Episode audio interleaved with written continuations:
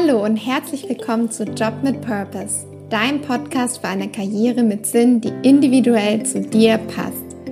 Freue dich auf konkrete Tipps und Inspirationen, wie du deine Karriere und dein Leben so gestalten kannst, dass du morgens gerne aufstehst. Ich bin Alissa und begleite dich als Purposeful Career Coach und Podcast Host auf deinem Weg zu einem Job mit Purpose.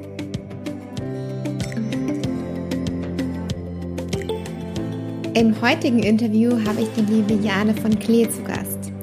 Jane hat es geschafft, trotz schwierigen Startbedingungen in einer Hartz-IV-Empfängerfamilie mit ihrer alleinerziehenden Mama ein erfolgreiches Unternehmen aufzubauen.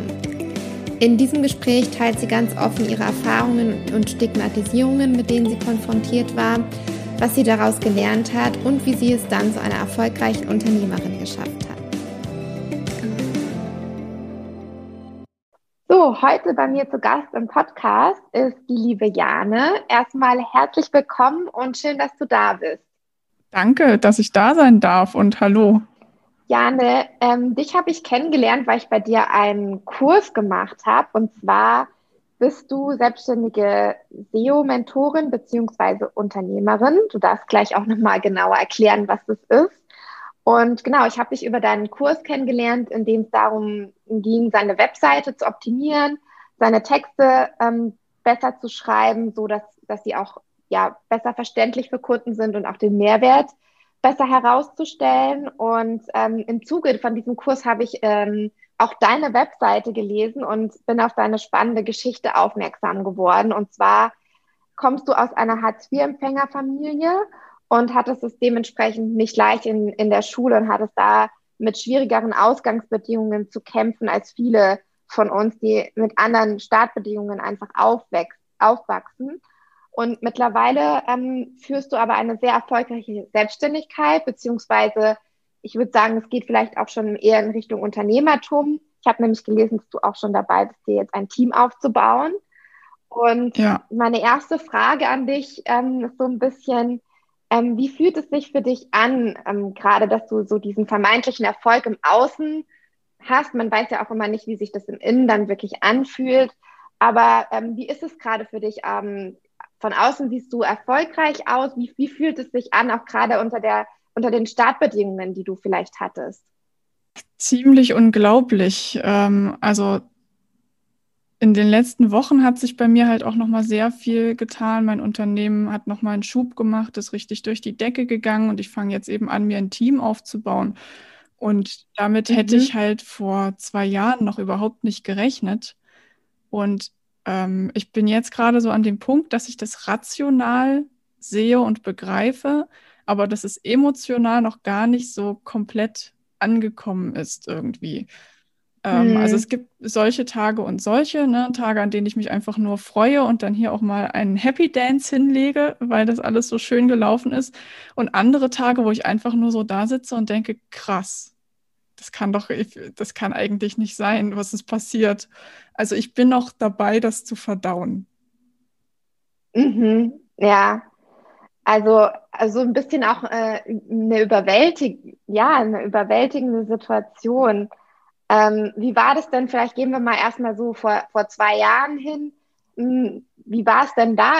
Wann, da bist du wahrscheinlich gerade mit deiner Selbstständigkeit gestartet, oder? Genau, ich bin im Januar 2019 gestartet, beziehungsweise streng genommen war ich immer schon selbstständig. Also ich habe schon während des Studiums angefangen, selbstständig zu arbeiten und das danach weiterzumachen. Ich war aber erstmal als Journalistin mhm. unterwegs und das Unternehmen, das ich jetzt führe, habe ich eben im Januar 2019 gegründet.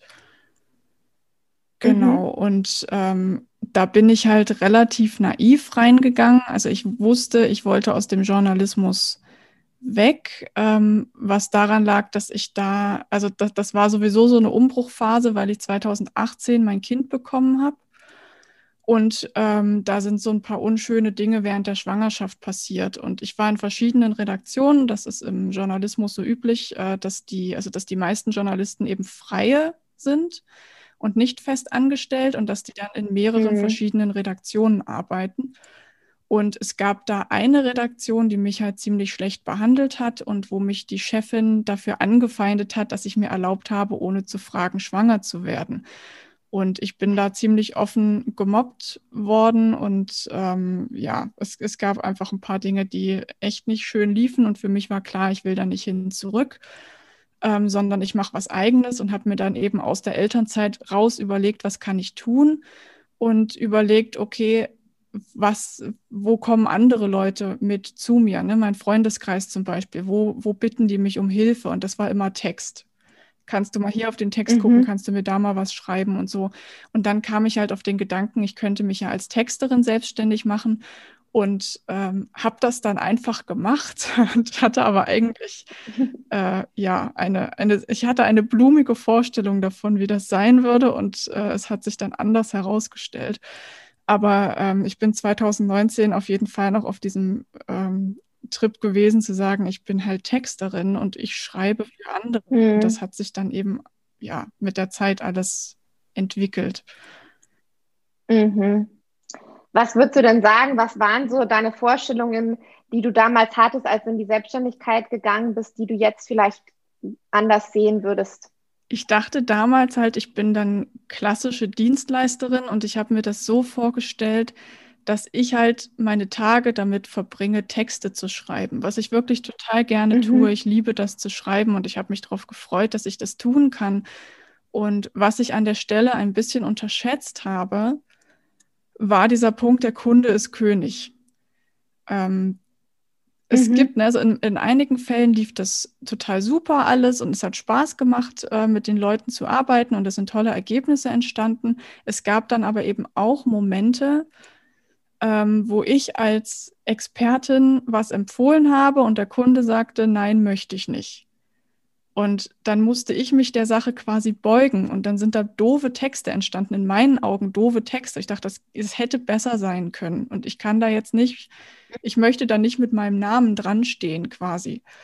Ähm, das war in Einzelfällen sogar so, dass ich mich dann für diesen Text geschämt habe. Ne? Und dann kam ich halt an den Punkt zu sagen, das ist jetzt eigentlich nicht das, wie ich es dauerhaft haben will, ähm, in Anführungszeichen der Pampel von Leuten zu sein auf Gedeih und Verderb. Also es gibt die, wie gesagt, Leute, mit denen das echt super läuft und Spaß macht und mit denen ich total gut zusammenarbeiten kann und die das auch schätzen, wenn ich sie berate. Und es gibt aber eben auch die Beratungsresistenten, wo ich mich dann frage, warum buchst du denn eine Expertin, wenn du dann nicht auf sie mhm. hörst? Ähm, und also ich habe da, ich war schon immer eher Freigeist und habe gerne gemacht, was ich will. Und äh, das passte mit dem, mit der Dienstleistung nicht so richtig zusammen. Aber das musste ich halt erst in der Praxis lernen. Mm. Ja, das ist ja oft so, dass man erstmal das, ähm, die Erfahrungen sammeln muss. Ähm, man stellt sich ja, wie du das auch schon so gesagt hast, in seinem Kopf manchmal so vor, wie die Dinge sind und dann mm, sind die aber in der Realität ganz anders und das findet man aber nur raus, wenn man es ausprobiert. Ja, das, was hast du denn dann für Schlüsse draus gezogen? Ja. Ähm, es, es war halt zum Teil auch das, also die Dienstleistung an sich das Problem. Also ich mache heute immer noch Dienstleistungen zum Teil, aber jetzt sind das halt äh, Suchmaschinenoptimierungsdienstleistungen. Und da ist das wieder eine andere Geschichte, weil Suchmaschinenoptimierung ähm, ist ein Thema, wo die meisten wissen, sie haben keine Ahnung und sie wollen sich auch nicht einarbeiten und damit geben die das dann halt an mich und ich mache das so, wie es halt, wie ich es für am besten halte und die Leute vertrauen mir da. Während Text so eine Sache ist, wo viele halt sagen, na ja, schreiben kann ja jeder. Ähm, und wo dann mhm. halt einige Menschen nicht verstehen, dass das ein Unterschied ist, ob ich einen Brief an meine Oma schreibe oder einen Verkaufstext, der jemanden Fremden mhm. zu einer bestimmten Handlung bewegen soll. Ähm, also ich habe angefangen, ähm, das war also auch so ein, so ein Schritt-für-Schritt-Prozess. Ne? Ich habe mich nicht hingesetzt eines Tages und gesagt, ich mache jetzt was anderes, sondern ich habe, das hat sich einfach so mhm. entwickelt mit den Anfragen, die so kamen. Ähm, ich habe dann ein, ein Programm mitgemacht, wo es darum ging, einen Online-Kurs zu entwickeln. Und ich hatte da einfach mhm. Lust drauf ähm, und dachte, vielleicht, wenn mir das mit der Dienstleistung nicht so liegt, ähm, vielleicht ist es besser, wenn ich Dinge beibringe. Und das war auch einfach nur so ein Test. Und ich habe dann mhm. ähm, eben überlegt, worüber kann ich diesen Online-Kurs machen, habe eine Umfrage gestartet in meiner Community, so in den sozialen Medien, Newsletter und so. Und dabei kam eben raus, dass viele sich Hilfe bei SEO wünschen, also Suchmaschinenoptimierung. Mhm. Und dann dachte ich, na gut, wenn viele deiner fragen, mache ich halt einen Kurs zum Thema SEO. Und der lief dann sehr gut. Und damit ging das los, dass ich dann empfohlen worden bin für Suchmaschinenoptimierung. Und dass immer mehr Leute dann damit kamen und dass ich dann auf Basis davon mein Angebot insgesamt umgemodelt habe und mehr Richtung Suchmaschinenoptimierung gegangen bin. Und heute ist mhm. halt so miteinander verquickt. Also heute habe ich mein, äh, mein, meine eigene Methode, die ich entwickelt habe und sage halt, Text und SEO gehören für mich fest zusammen, weil es bringt mhm. niemandem was, wenn er auf Google gefunden wird, aber die Texte überzeugen nicht und dann gehen die Leute wieder ohne was zu tun. Und umgekehrt bringt es auch nichts, wenn man einen totalen tollen Text hat, aber den niemand findet. Ähm, das heißt, ich mache quasi SEO und Text jetzt als Einheit und das funktioniert super. Hm, ja, total spannend, wie sich das so entwickelt hat vom Journalismus. Der hat ja auch was mit Texten zu tun. Äh, dann mehr zu den Webseitentexten und von da dann zu SEO. So, so eine richtig schöne Entwicklung kann man da sehen. Fällt ja alles, hängt ja alles zusammen. Ähm, wie, also das würde mich noch interessieren, wie bist du dann vorgegangen? Ähm, du hast eben schon gesagt, du hast diese Umfrage gemacht und da hast du rausgefunden, dass viele Menschen ähm, Interesse an SEO haben, das besser zu machen und sich da auch nicht einarbeiten wollen. Hattest du zu dem Zeitpunkt dir auch schon so ein gewisses SEO-Verständnis aufgebaut? Oder wie bist du dann da rangegangen an das Thema? Ähm, ich hatte schon ein, ein gewisses SEO-Verständnis. Also zum einen äh, hatte ich schon so ein bisschen, also ich hatte Grundlagenwissen noch aus meiner Journalistentätigkeit. Ich mhm. saß da eine Zeit lang in einer Mediathek von einem äh, Fernseh- und Radiosender und habe da äh, Videos und Audios online gestellt und die mussten natürlich auch Suchmaschinen optimiert werden. Also da hatte ich ein paar Basisgrundlagen und dann habe ich mir das eben selber für meine eigene Website weiter erarbeitet. Und an dem Punkt war ich dann. Also ich habe keine klassische SEO-Ausbildung gemacht, sondern ich habe mir sehr viel selber beigebracht, auch relativ mühsam, ähm, weil mhm. SEO halt auch gerne komplizierter dargestellt wird, als es ist. Mhm. Ähm, eine relativ männerdominierte Szene, äh, wo viel mit Fachbegriffen auch geworfen wird und so. Und ähm, ich, ja, es war ein bisschen mühselig, aber genau deshalb konnte ich dann die Dinge gut erklären, weil ich sie mir quasi mhm. vorher erstmal selber erklären musste. Und ich habe diesen Kurs gemacht, bevor ich wirklich die Expertin schlechthin war. Also mein Coach, äh, mit, mit dem ich da gearbeitet habe, sagte mir, du musst nicht die allerbeste sein in dem Gebiet. Es reicht, wenn du deinen Kunden ein oder zwei Schritte voraus bist. Hm. Das fand ich ja. eine spannende These. Damit bin ich dann gegangen und ich habe dann, während ich den Kurs gemacht habe, quasi von den Fragen, die dann innerhalb kamen, selber noch gelernt. Also es kamen dann Fragen, die ich nicht spontan beantworten konnte, wo ich gesagt habe, pass auf, ich kümmere mich drum, ähm, ich belese mich mal und habe dann quasi auch mit den Teilnehmerinnen noch weiter gemeinsam gelernt. Ähm, und als das dann eben danach so richtig loslief, ne, die Leute mich empfohlen haben, also gerade deshalb eben, weil ich das dann eben auch gut erklären konnte und weg von diesen ganzen Fachbegriffen und so gegangen bin, ist dann mit der Zeit natürlich immer mehr Wissen dazugekommen. Ich habe dann auch mhm. Weiterbildung besucht, ich habe mich mit Kollegen ausgetauscht und so. Ähm, also auch das ist über die, über die Zeit gewachsen und ich bin mal wieder gestartet, bevor ich fertig war. Ja, aber ich glaube, das ist auch so ein bisschen das Geheimnis an der ganzen Geschichte, weil man eigentlich nie richtig fertig sein kann. Wenn ja. man immer darauf wartet, dann, dann, also es ist ja, man lernt so oft im Prozess, aber wie gesagt, man stellt sich das manchmal ganz anders vor, als es in der Realität ist. Mhm. Dieses Thema Selbstständigkeit, das, das, ist ja auch manchmal, das wird das, oder Selbstständigkeit beziehungsweise Unternehmertum bei dem Wort selbstständig, das wird ja häufig so auseinandergenommen. Also äh, du bist selbst und ständig, ist so dieses eine, dass man ja ganz viel arbeitet und ähm, kaum Geld verdient. Und, das, und auf der anderen Seite steht so ein bisschen das, was, ähm, was jetzt ja auch gerade häufig ähm, durch solche sag ich jetzt mal, auch Facebook-Ads oder so gezeigt wird, wo es dann heißt, du kannst dein fünfstelliges Einkommen erreichen von heute auf morgen. Und ähm, ich finde, das sind so diese zwei Pole. Auf der einen Seite, dass man ganz viel arbeitet und wenig verdient, und auf der anderen Seite ist es ganz einfach. Ähm, und man verdient Geld im Schlaf. Wie, wie ordnest du das so für dich ein, auch nachdem du jetzt so ein bisschen diesen Weg gegangen bist? Wie, wie würdest du das beschreiben? Ich finde, es ist an beiden Seiten was dran. Also mhm. es ist sehr einfach, in diese Selbst- und Ständig-Falle zu tappen. Und ich war da zwischendurch auch drin. Weil natürlich, wenn man selbstständig ist, dann gibt es niemanden, der sagt, hey Jane, du hast jetzt Feierabend. Ähm, oder mach doch mal dies, mach doch mal jenes. Ne? Also ich muss mich dann halt komplett selbst strukturieren und organisieren und ich bin meine Chefin. Und wenn ich mir nicht sage, ich mache jetzt Feierabend oder ich habe jetzt Wochenende, dann macht das keiner. Also ich muss meine Grenzen wahren, sonst wahrt sie einfach niemand. Hm. Und das war was, was ich halt lernen musste und wo ich am Anfang halt, wenn irgendwie Anfragen reinkamen von Kunden und ich war aber eigentlich, eigentlich schon ausgebucht, habe ich halt nicht gesagt, tut mir leid, ich bin ausgebucht, sondern ich habe die dann noch irgendwie dazwischen geschoben, weil ich denen ja helfen wollte ähm, und Angst hatte, vielleicht finden die mich dann doof, wenn ich jetzt nicht kann oder so. Also es waren auch streckenweise so total irrationale Ängste. Hm. Und ähm, das führte dann halt schon zu Stress. Ne? Also ich habe monatelang länger gearbeitet als diese 40 Stunden pro Woche, hm. die als normal gelten. Und auch an den Wochenenden und mich abends nochmal hingesetzt und keine Pausen gemacht und so. Also da war ich schon in diesem Selbst und ständig drin und finanziell mhm. hat sich trotzdem nicht so richtig gelohnt. Ähm, was ich da dann, also ich habe mir, ich bin so ein, so ein Typ, ich suche mir gerne Hilfe. Also ich mache Dinge nicht unbedingt alleine, wenn ich nicht, nicht muss. Ich bin mir bewusst, dass manche Leute Dinge besser können als ich und deswegen mhm. habe ich mir auch sehr früh einen Coach gesucht und habe dann eben mit dieser Unterstützung gelernt, Punkt eins, ich muss meine Preise so gestalten, dass ich davon leben kann. Also die mhm. erste Website, die ich betextet habe, da habe ich irgendwie so knapp über 200 Euro für genommen, so eine komplette Seite mit fünf Seiten oder so.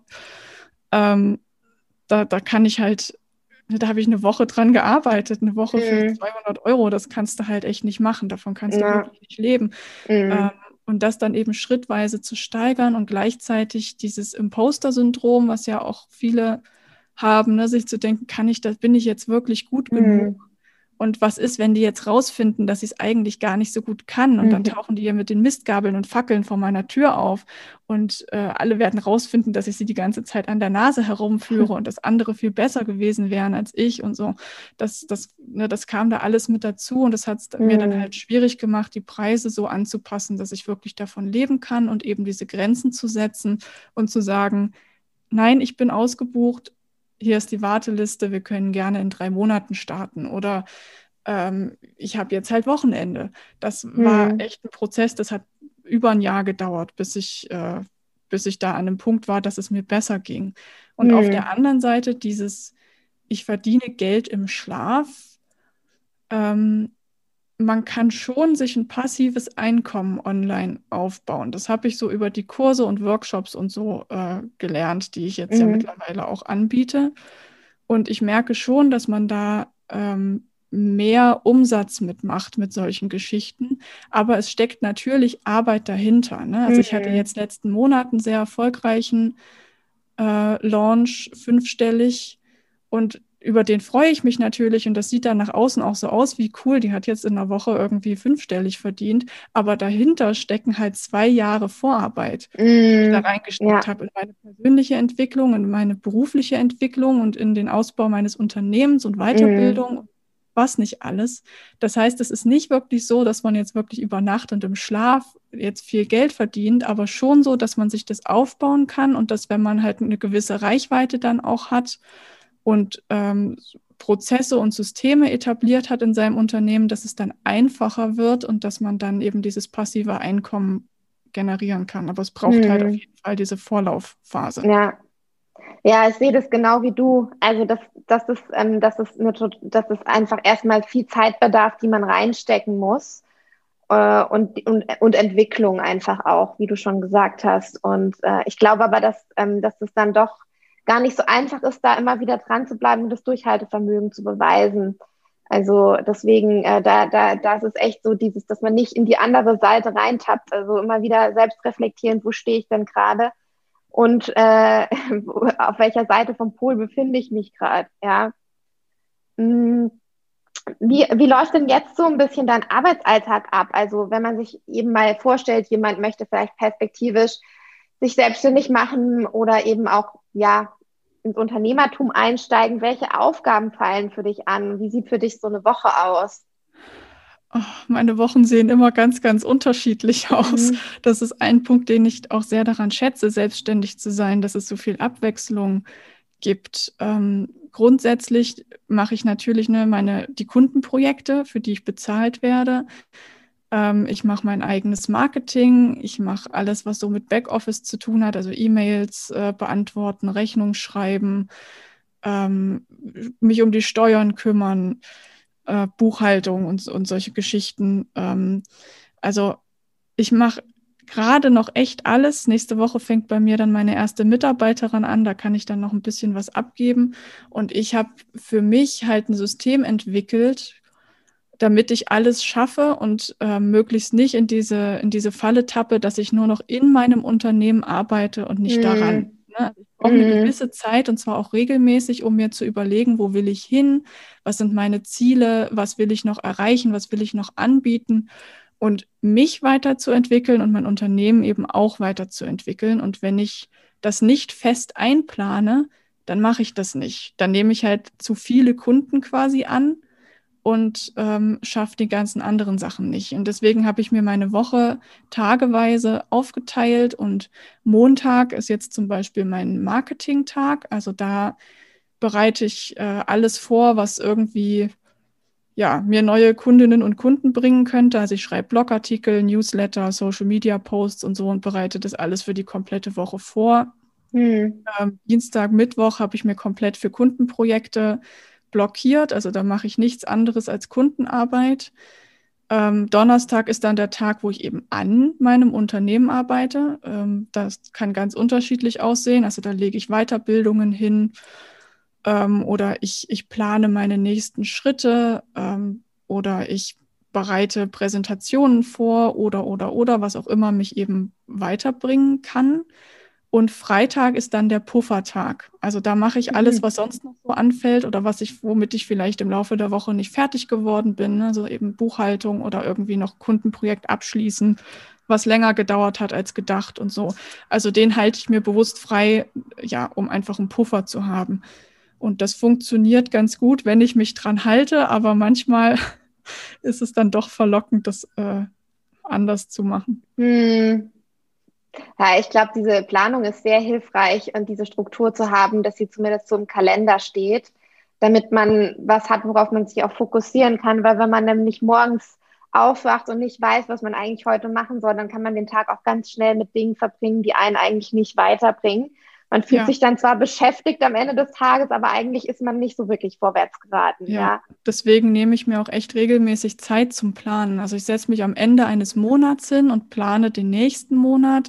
Ich setze mich am Ende einer Woche hin und plane die nächste Woche und ich setze mich am Ende eines Tages hin und plane den nächsten Tag, sodass ich wirklich, wenn ich an den Schreibtisch komme, schon eine To-Do-Liste habe und sehe, okay, das steht heute an und ich kann einfach loslegen und muss mhm. nicht noch überlegen, weil manchmal so in in der Hektik des Alltags kommen mir dann auch plötzlich Dinge wichtig vor, die vielleicht gar nicht jetzt am allerwichtigsten wären. Hm. Ja, diese Vogelperspektive immer wieder einzunehmen und das zu, ähm, ja, von oben zu sehen, dann auch langfristiger, das ist echt sehr wertvoll. Ja. ja. Und ähm, du hast ja gesagt, dass nächste Woche dann auch ähm, dass du deine erste Mitarbeiterin dann einstellst. Was hast du dir denn überlegt, was sie dann, was du dann abgeben möchtest? Ähm, die wird mich erstmal im Backoffice unterstützen, also äh, Kundenservice äh, bzw. Kundensupport so ein bisschen mit übernehmen, weil ich kriege gerade so ungefähr 60 E-Mails pro Woche. Und das frisst ganz schön viel Zeit, die alle zu mhm. beantworten. Und da wird sie dann quasi zwischengeschaltet sein und Termine für mich äh, vereinbaren oder ähm, was manchmal passiert ist, zum Beispiel, dass Leute mir schreiben und sagen, hey Jan, ich wollte mich in deinen Newsletter eintragen, aber es hat nicht funktioniert. Da kann sie sich dann drum kümmern, dass sie guckt, warum hat das nicht funktioniert ne? und, eine, und eine Lösung zu finden. Also so mhm. diese, diese Kleinigkeiten, ähm, die muss ich dann nicht machen, äh, die da im Hintergrund so an, an Kommunikation ablaufen. Damit geht mhm. das dann erstmal los. Und äh, perspektivisch wird sie mir dann auch an der, an der Technikfront zur Seite gehen. Also gucken, wenn es irgendwie Fehler auf der Website gibt, wenn es da irgendwo nicht funktioniert oder im, im Newsletter-System Automationen einrichten und solche Geschichten. Mhm, mhm. Also alles, was ähm, sozusagen ja nicht die Arbeit ist, die, die, die, die du jetzt nicht mehr unbedingt machen musst und die aber auch ganz schön anfällt, wenn du sagst, 60 E-Mails die Woche, das, das frisst ganz schön Zeit, das kann ich mir vorstellen, ja. ja. Hm, ich würde jetzt gerne noch mal so ein bisschen den Bogen schlagen, auch zu deiner Kindheit, weil ähm, ich glaube, dass auch vieles, was man in, in seiner Kindheit an, auch an Glaubensmustern oder Verhalten lernt, dass einem das auch für später weiterhelfen kann oder auch ja blockieren kann und es wichtig ist, dass man auch ja da, daran arbeitet oder oder guckt, woher kommen denn manche Verhalten, die ich habe oder woran liegt es denn? Und ähm, deswegen würde ich gerne noch mal da so ein bisschen einsteigen. Du hast ja eben, was ich am Anfang auch gesagt habe, ähm, was, was du auch auf deiner Webseite stehen hast, dass du es als Kind nicht so einfach hattest, weil du eben in einer Hartz-IV-Empfängerfamilie aufgewachsen bist. Ähm, lass uns doch einfach mal da so ein bisschen reingehen. Was hattest du damals, wie war das für dich? Was hattest du da so für Herausforderungen einfach in deinem Leben? Ich hatte eine ganze Menge Herausforderungen. Also das war nicht nur Hartz IV, sondern zum Beispiel auch, dass ich alleine mit meiner Mutter und meiner Schwester gewohnt habe. Also mein mhm. Vater war nicht mehr da. Ähm, so ein, also ja, ein typisches Problem, finde ich, äh, gibt viele, die ich, also ich, ich kenne viele, denen das auch so geht, dass der Vater mhm. halt seiner Rolle einfach nicht gerecht wird. Ne? Ich hatte dann keinen Kontakt mehr zu ihm, äh, habe ihn auch nicht mehr gesehen, er hat keinen Unterhalt gezahlt, äh, mhm. das volle Programm. Mhm. Und dann eben diese, ähm, das war auch einer der Gründe dafür, dass wir überhaupt, überhaupt Hartz IV äh, bekommen mussten, also meine Mutter und, und wir. Ähm, meine Mutter hat dann mhm. eben nochmal studiert, war aber schon zu alt, um noch BAföG zu kriegen. Mhm. Und dann war eben Hartz IV die einzige Lösung mhm. so. Und ähm, ja, das bringt natürlich diverse Einschränkungen mit sich. Ne? Also mhm. dieser, dieser Regelsatz, der ist halt, ja. Das Wie viel ist, halt ist er denn? Ich weiß es gar nicht. Äh, der verändert sich ja auch ständig, aber du mhm. hast quasi, es werden für gewisse Ausgaben, werden gewisse Sätze angesetzt und das haut halt nicht immer hin. Also du hast dann ähm, zum Beispiel einen Anteil in diesem Hartz-IV-Satz für Schuhe ähm, mhm. und der reicht aber oft nicht mal für ein Paar Schuhe. Und wenn du Kinder hast, die irgendwie alle mhm. vier, fünf Monate neue Schuhe brauchen, dann reicht das halt erst recht nicht. Mhm. Dann musst du das von einem anderen Bereich quasi abziehen und dann fehlt es aber halt da. Und das führte halt dazu, dass meine Mutter für sich oft auf Dinge verzichtet hat, damit es für meine Schwester und mich irgendwie einfacher wird. Ähm, und meine Mutter dann halt zum Beispiel löchrige T-Shirts hatte und so, die sie nicht ersetzen konnte, damit dafür ich irgendwie ab und zu mal was Neues haben konnte. Ne? Also sie hat sich halt bemüht, zum Beispiel, dass sie dann nicht, ähm, dass, dass man mir das optisch nicht ansieht, dass wir kein Geld haben, weil du ja in der mhm. Schule auch sofort gemobbt wirst. Das mhm. war auch echt ein Thema, dass halt, ähm, obwohl es ja in jeder Schulklasse Betroffene gibt, ähm, wird das totgeschwiegen und ähm, ja, ich habe mich da immer ziemlich alleine gefühlt. Es gab mhm. einmal die Situation, dass wir im Sozialkundeunterricht über Hartz IV gesprochen haben und meine Klassenkameraden dann halt zum Beispiel anfingen mit, ja, die blöden Schmarotzer, die sind alle selbst schuld, sollen die halt mal auf ihren Flachbildfernseher verzichten und so und fing da halt so, also das, das wurde so ein richtiges Gepöbel und ich saß mhm. mittendrin und habe mich mhm. nicht getraut, was zu sagen, weil ich nicht wollte, dass dieser Klassenverbund jetzt über mich herzieht. Und ich bin dann einfach zwei Wochen nicht mehr zum Sozialunterricht gegangen, ähm, unentschuldigt, weil ich mir das nicht, weil ich das irgendwie nicht ertragen habe und das mhm. nicht machen wollte und hatte dann eben diese unentschuldigten Stunden da drin stehen. Ähm, und dann natürlich, es geht weiter mit der, mit der Ausrüstung. Ne? Es gab genug Schüler, die, die so Schulbücher gekauft bekommen haben ähm, von, von ihren Eltern oder von ihrer Familie. Und bei mir ging das halt nicht. Und ich konnte mhm. mir zum Glück die, die leihen von der Schule. Die Möglichkeit gibt es ja. Und da bin ich auch mhm. dankbar für, dass es diese Möglichkeit gibt. Auf der anderen Seite sind diese Bücher, die man da bekommt, dann halt auch gerne mal 10, 15 Jahre alt, zerfleddert äh, mit, mit Flecken, wo man gar nicht so genau wissen will, wo die herkommen ähm, und zerknickten Seiten und eingerissenen Umschlägen und manchmal fehlt dann mal eine Seite und so. Das ist nicht das gleiche Lerngefühl, wie wenn man ein neues Buch hat. Und es ist auch nicht das mhm. gleiche Lerngefühl, wenn du jahrelang immer mit den gleichen Stiften unterwegs bist, von denen die Hälfte nicht mehr funktioniert und ausgetrocknet ist. Mhm. Ähm, oder wenn dein Schulranzen ein Loch hat und alle mobben dich deswegen. Ähm, mhm. und, ne, oder wenn es so, wenn so technische Sachen gibt, wenn dann so Aufgaben gestellt werden in der Schule wie, ja, produzier doch hier mal ein Video oder da mal ein Audio, aber du hast die Technik dafür gar nicht. Mhm. Aber es wird vorausgesetzt, dass man die Technik zu Hause hat. Das ist ja auch jetzt gerade während Corona-Zeiten wieder so ein, so ein Problem, ne? dass viele mhm. Kinder halt im Homeschooling sind und viele Eltern gleichzeitig im Homeoffice. Und es wird davon ausgegangen, dass jeder Haushalt halt genügend Computer hat, um das zu stemmen. Aber es hat nicht jede Familie genügend Computer, dass die Eltern Homeoffice und die Kinder gleichzeitig Homeschooling machen können mhm. im Internet. Also da wird einfach so viel vorausgesetzt und es gibt da so viele Vorurteile, auch dieses die sind alle selber schuld. Meine Mutter war nicht selber schuld, dass sie in Hartz IV mm. ist. Und die hat sich wirklich den Arsch aufgerissen, mm. auf gut Deutsch zu sagen. Ne? Ja. Und ich habe das die ganze Zeit gesehen. Und das hat was mit mir gemacht, ähm, zu sehen, wie, wie meine Mutter sich abmüht, damit wir, ach, jetzt fange ich ja an gleich zu heulen, es tut oh. mir leid, ähm, damit wir es besser haben. Und gleichzeitig wird sie als Schmarotzerin bezeichnet. Mm. Ja, ich kann das total verstehen.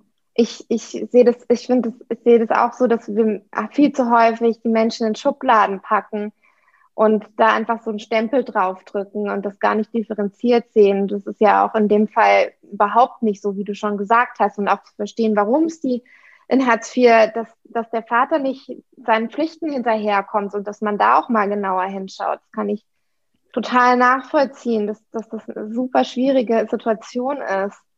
Oft geht das ja auch einher, so mit Krankheiten zum Beispiel, ne, dass jemand mhm. einfach nicht mehr so arbeiten kann, wie er will, oder mhm. dass Angehörige gepflegt werden. Es gibt auch sehr, sehr viele Hartz-IV-Empfänger, die nebenbei arbeiten, die aber so wenig verdienen, dass es nicht reicht. Mhm. Und das mhm. ist eine Sauerei, weißt du, das ist ein, das ist ein Systemproblem und ich finde es ja. unmöglich, das dann an den Leuten auszulassen. Mhm. Ähm, was mir dann zum Schluss den Rest gegeben hat, war Punkt eins der Punkt, dass ich nicht arbeiten durfte als Jugendliche, also be beziehungsweise, dass es sich nicht gelohnt hat. Also meine Klassenkameraden mhm. hatten alle irgendwelche Nebenjobs und haben in Klamottengeschäften halt Klamotten gefaltet oder irgendwo gekellnert oder so. Und ich hätte das auch machen können, es wäre aber sofort angerechnet worden auf unseren Satz. Also ich hätte nichts mhm. davon jetzt behalten dürfen und warum sollte ich es dann machen? Ne? Und das ja. hat mir so eine Perspektivlosigkeit aufgezeigt, dass ich dann halt auch für mich so den Eindruck hatte, es ist eigentlich egal, ob ich mir jetzt hier Mühe gebe und arbeite oder nicht, weil entweder ich kriege so viel, dass ich komplett raus bin aus Hartz IV, oder ich arbeite halt nur für die und es bleibt bei mir nichts hängen. Das ist mhm. total demotivierend. Und dann bin ich ähm, in der zehnten Klasse eingeladen worden, ähm, oder was heißt eingeladen? Eigentlich ist es eher eine Vorladung. Also man bekommt dann einen Brief, da steht drin, hier Termin, du musst kommen, immer gleich schön mit Kettengerassel. Wenn du nicht kommst, dann werden deine Leistungen gekürzt.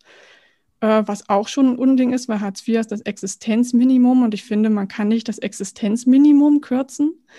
Ähm, mhm. Aber wie auch immer, auf jeden Fall hatte ich keine Wahl. Dieser Termin lag natürlich auch in der Schulzeit. Das heißt, ich muss mich dann entscheiden, mhm. verstoße ich jetzt gegen die Schulpflicht oder nehme ich in Kauf, dass meine Leistungen gekürzt werden. Und dann war ich bei diesem Termin und dort wurde mir nahegelegt, ich solle doch mein ABI abbrechen und lieber eine Ausbildung anfangen. Oha. Obwohl ich zu den Klassenbesten gehört habe ne, und immer gute Noten hatte.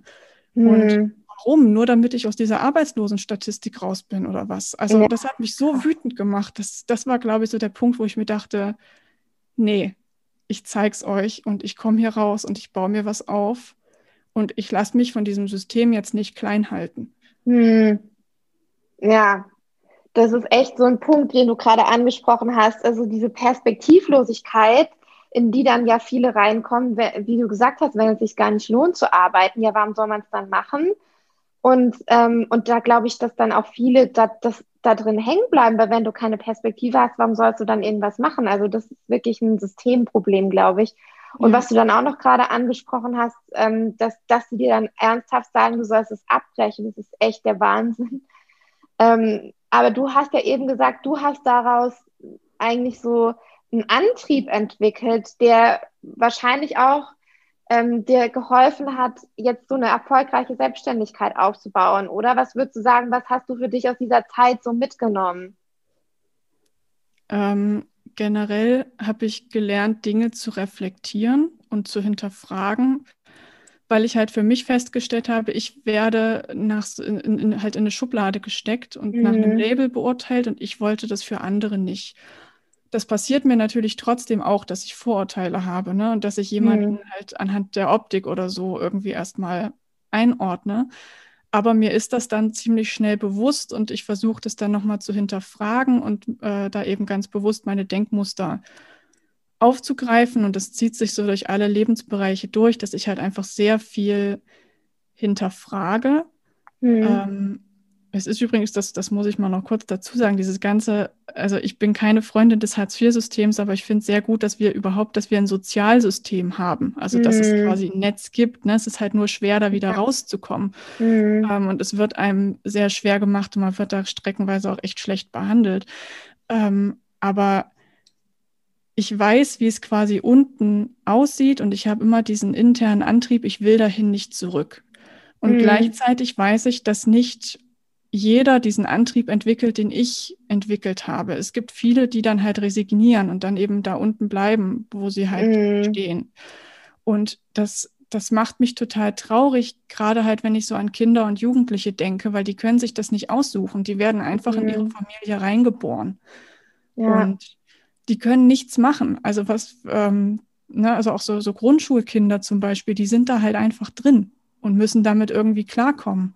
Mm. Und deswegen ist das für mich ein Anliegen, jetzt auch irgendwie was zurückzugeben, jetzt wo ich es geschafft habe, ähm, mir eben was aufzubauen. Mhm. Und ich spende da ganz viel und engagiere mich ehrenamtlich und so, weil ich denke, jedes Kind und jedes, jeder Jugendliche, der eine Perspektive sieht ähm, und dem bewusst wird, dass es nicht so bleiben muss und dass auch er was wirklich Großes erreichen kann und erfolgreich werden kann, wie auch immer er Erfolg für sich selber halt definiert, das kann mhm. ja auch ganz mhm. unterschiedlich sein, ja.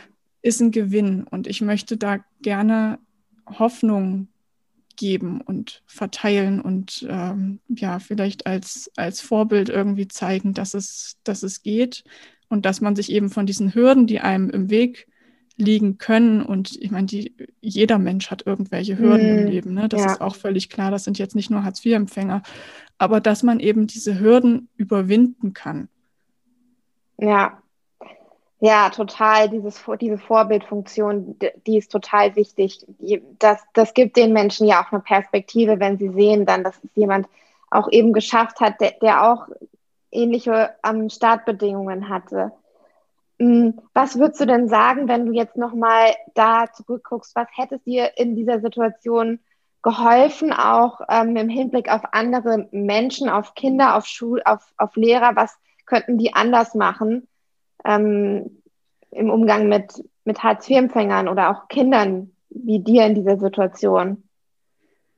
Was mir in der Schule geholfen hätte, wäre, wenn die, wenn die Lehrer besser über das Phänomen Hartz IV Bescheid wüssten, also wenn die wüssten, was das bedeutet für die Kinder. Ähm, und wenn zum Beispiel in dieser denkwürdigen Sozialkundestunde die Lehrerin in irgendeiner Form eingeordnet hätte. Na, aber die, also die, die Klasse hat da eben gepöbelt über die Flachbildfernseher und so. Und ich hätte mir an der Stelle zum Beispiel gewünscht, dass die Lehrerin sagt, stopp, lasst uns das doch mal reflektiert betrachten und schauen, ob denn wirklich alle Hartz-IV-Familien Flachbildfernseher haben und die ganze Zeit äh, faul auf ihrem Sofa liegen und sich auf Staatstasche äh, durchfüttern lassen. Also mir hat da eine Einordnung gefehlt. Ich könnte mir auch gut vorstellen, dass das irgendwie, äh, dass man da mal eine Themenwoche oder irgendwas ähm, zumacht. Also dass da einfach mehr drüber, drüber aufgeklärt wird, damit diese, diese Ausgrenzung weniger wird. Ne? Diese soziale Ausgrenzung, das, also die findet sowieso statt. Hartz-IV-Kinder können auch seltener mit ins Kino zum Beispiel, weil halt das mhm. Geld nicht da ist und so. Also restlos vermeiden wird man das nie können, aber dass zumindest ein bisschen das Bewusstsein dafür kommt. Ich hätte mir gewünscht, ähm, mehr Unterstützung vom Jobcenter, also dass deren Lösung nicht ist, ja, brich doch dein Abi ab und äh, mach eine Ausbildung, sondern dass die mich, dass die mich besser beraten und auch wirklich mm. individuell auf mich eingehen und schauen, mm. wo sind hm. meine Stärken, wo sind meine Schwächen, was kann mein Weg sein. Dafür sind die nämlich offiziell meiner Meinung nach auch da. Mm. Ähm, und was mir natürlich auch gefehlt hat, sind einfach Vorbilder. Also dieses ganze, ne, mhm. niemand gibt gerne zu, dass er arm ist, ähm, auch weil man eben sofort mhm. zur Zielscheibe wird und eben von diversen Vorurteilen und Stigmatisierungen betroffen ist. Und ähm, es es ist halt schwierig, ähm, den Kopf oben zu halten und sich was Besseres auszumalen und daran zu glauben, dass man was schaffen kann, wenn man diese Vorbilder nicht wirklich ja. hat. Wenn man stattdessen eben immer nur die Leute sieht, die reich erben, ne, die dann irgendwie so in den Medien landen und so. Also generell fände ich es halt schön, wenn es mehr Vorbilder gäbe, ganz allgemein zum Thema, ich habe eine Hürde überwunden hm. Ähm, aber da muss natürlich, also die kann man nicht herbeizaubern und die können auch nicht von zentraler Stelle irgendwie erschaffen werden, sondern das liegt dann an jedem Einzelnen, der was erreicht hat, ähm, zu sagen, ich erzähle auch meine Geschichte und hm. ich gehe damit raus und ich stelle das nicht irgendwie jetzt als selbstverständlich hin. Das ist ja oft auch so ein Punkt, der mir auffällt, dass Leute sagen, ja, ich habe ja nichts zu erzählen und das interessiert doch niemanden, was ich erlebt habe.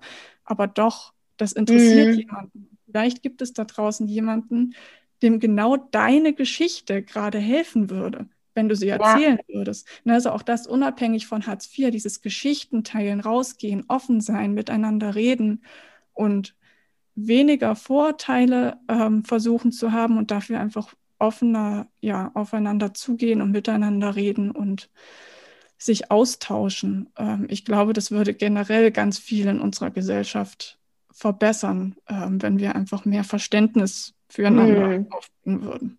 Ja, gerade auch zwischen unterschiedlichen, ähm, sag ich jetzt mal, Schichten, wenn man das so nennen möchte, oder auch Menschen, ähm, ich denke jetzt auch gerade an Menschen mit Migrationshintergrund oder so, die ja auch dann häufig so stigmatisiert werden und ganz häufig hat man gar keinen Kontakt mit diesen Menschen. Also man steckt die einfach in eine Schublade, ohne dass man jemals mit einem Menschen geredet hat ja. der diesen Hintergrund hat. Und ähm, das finde ich auch total wichtig, den Austausch zu fördern, weil häufig stimmt es einfach gar nicht, was man da so für Gespenste im Kopf entwickelt, wieder mal, ja. wie auch mit, mit irgendwelchen Vorstellungen von, wie irgendwas ist. Also das sollte man einfach alles mal in der Wirklichkeit überprüfen, ob das wirklich stimmt, was man da denkt. Ja, es ja. ist halt natürlich auch manchmal nicht so einfach, äh, dann in Kontakt zu kommen mit mit gewissen mhm. Personengruppen. Ne? Also hier, als wir vor ein paar Jahren diese große Debatte über Flüchtlinge hatten zum Beispiel, da gab es ja auch ganz viele Vorurteile, aber nicht mhm. jeder kann sich mal eben mit einem Flüchtling unterhalten. äh, wie, wie kommst du an die ran? Ne? Das betrifft ja auch wieder alle, alle Gruppen, selbst wenn du da offen und interessiert bist. Ja.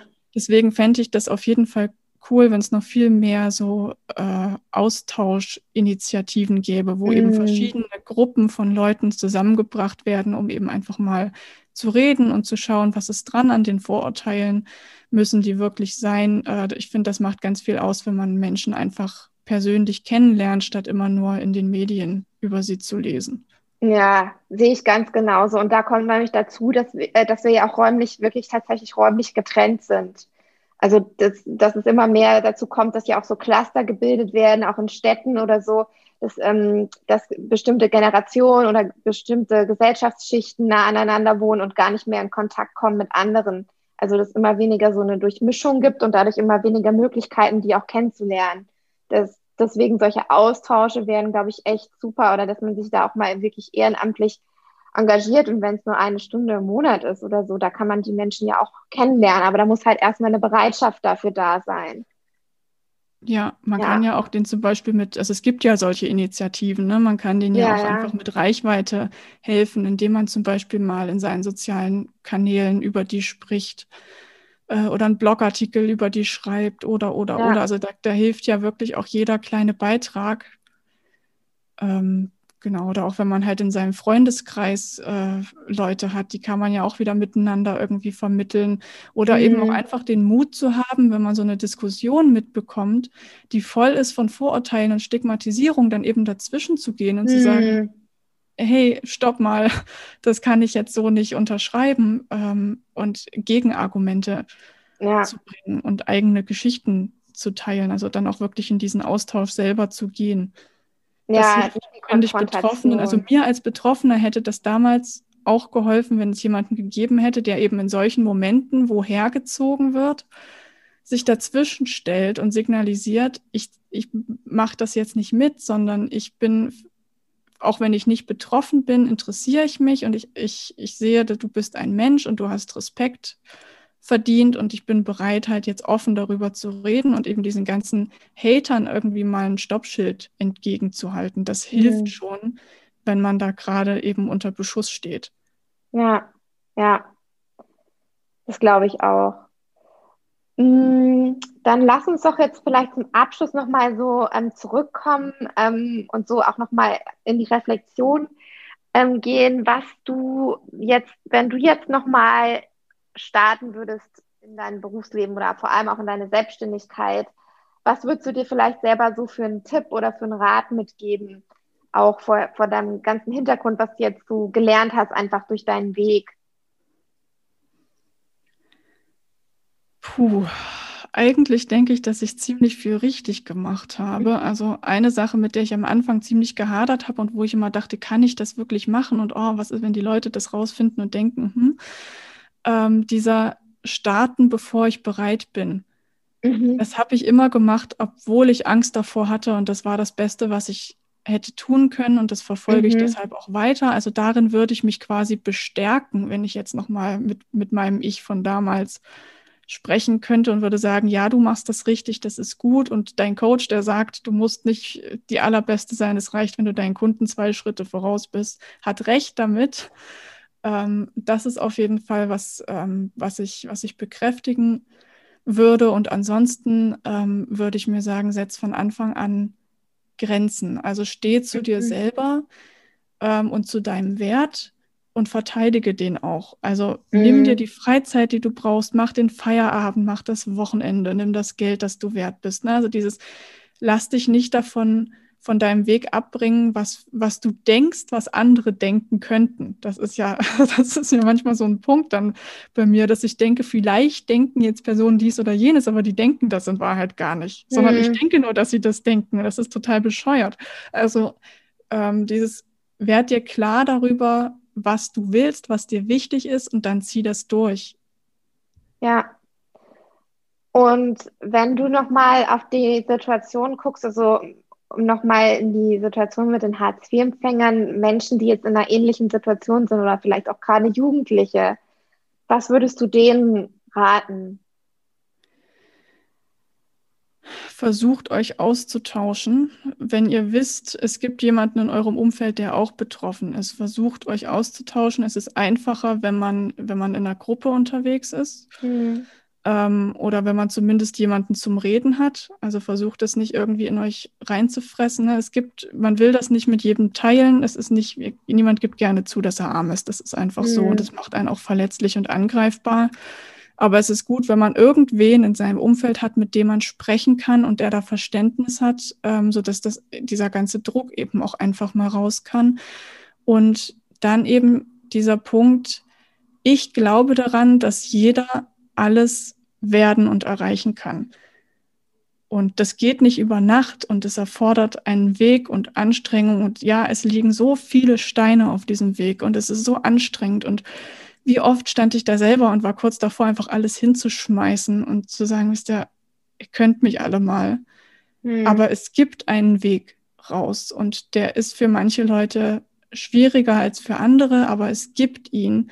Und jeder kann ihn finden und jeder kann ihn gehen und sagt, es wird einfacher, wenn man diese Unterstützung hat und sich daran erinnert, ich kann das. Also je, wer auch immer das gerade hört und in einer ähnlichen Situation ist, ich glaube an dich, du kannst das. Ja, ich glaube auch. ja, total schön.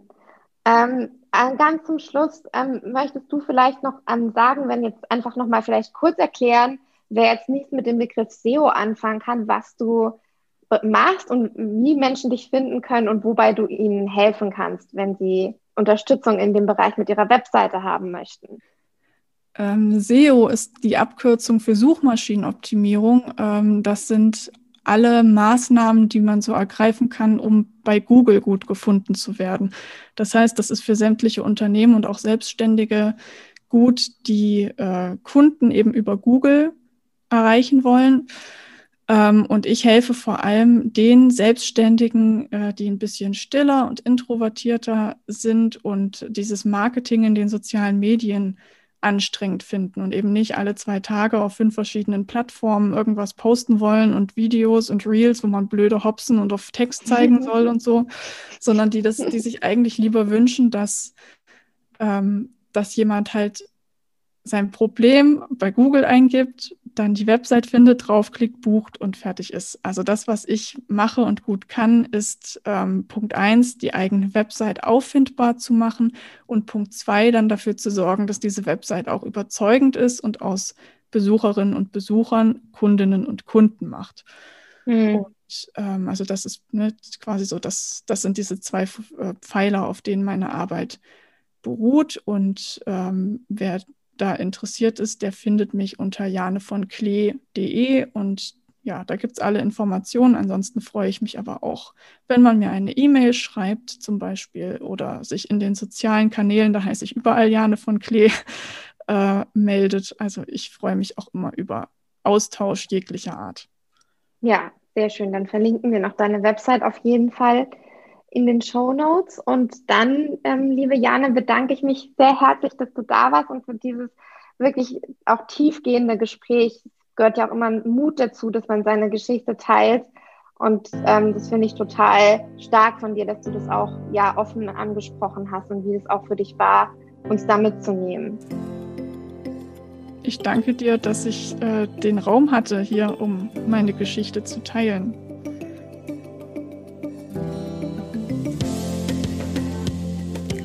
Wenn dir das Interview gefallen hat, dann freue ich mich, wenn du es mit Menschen teilst, für die es wertvoll und hilfreich sein könnte. Und gerade auch, wenn es Menschen gibt, die vielleicht schwierigere Ausgangsbedingungen haben, damit es ihnen Mut machen kann, ihren eigenen Weg zu gehen.